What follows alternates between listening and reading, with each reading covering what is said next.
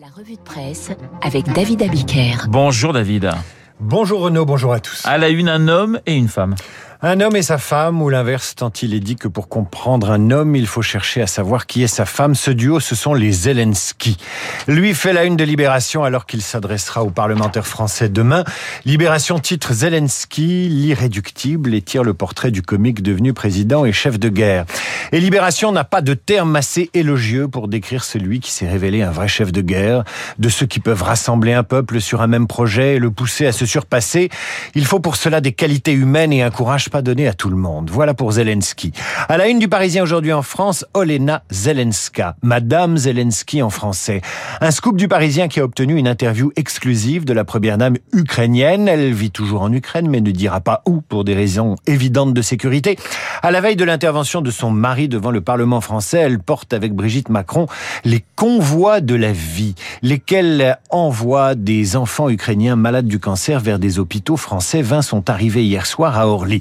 Olena Zelenska se veut dans ses réponses aux Parisiens la représentante des femmes ukrainiennes dont la résistance est aussi essentielle que celle des hommes.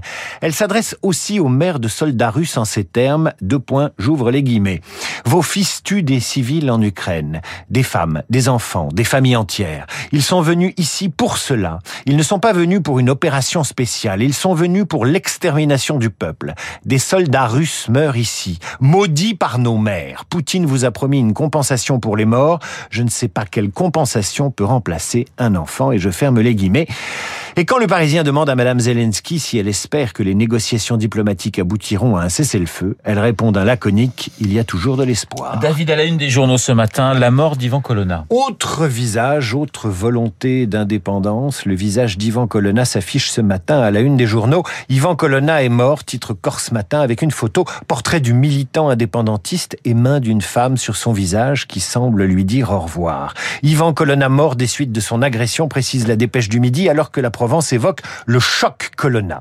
Pour le Télégramme, le militant indépendantiste corse est décédé et vous voyez que dans ces titres, aucun journal ne met à la une euh, le titre L'assassin du préfet Erignac. Le temps a passé et ce n'est qu'en page intérieure que sont rappelés les faits. Ce 6 février 1998, jour où Colonna tire dans le dos du préfet de Corse. Pour le Parisien aujourd'hui en France, la mort du militant arrêté en juillet 2003 dans une bergerie isolée de Corse du Sud laisse craindre un regain de tension sur l'île.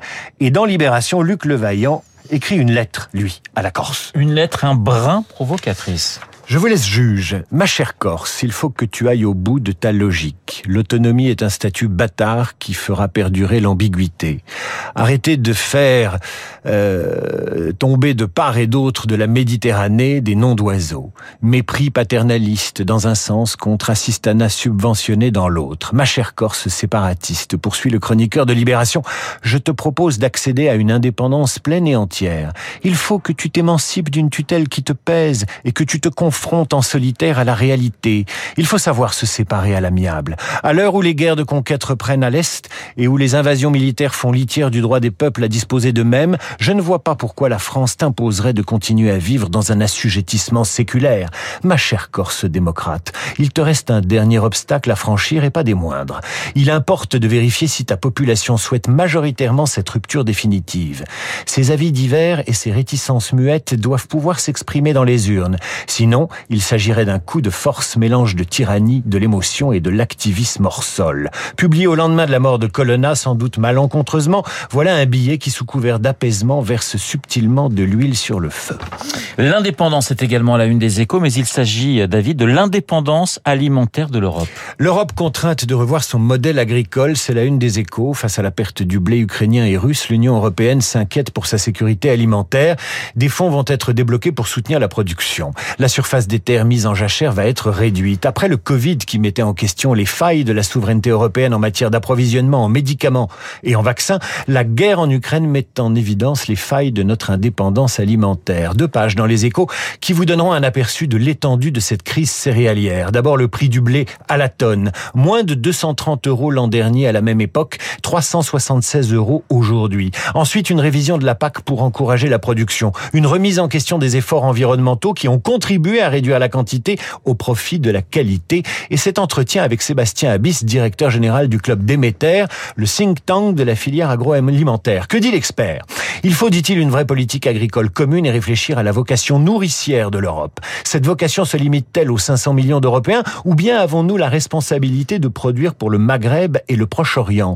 Il ne s'agit pas de nourrir ces pays, mais de contribuer à leur équilibre alimentaire. Si nous ne sommes plus présents dans ces régions, il y aura encore plus de tensions et de dépendance vis-à-vis de ceux qui n'hésitent pas à couper le robinet, comme la Russie. Et dans les pages économiques du Figaro, vous lirez que l'Inde se positionne déjà comme une alternative au manque de blé ukrainien et russe. Le gouvernement indien ambitionne d'exporter 10 millions de tonnes vers des pays comme la Tunisie, le Liban ou l'Égypte qui sont preneurs.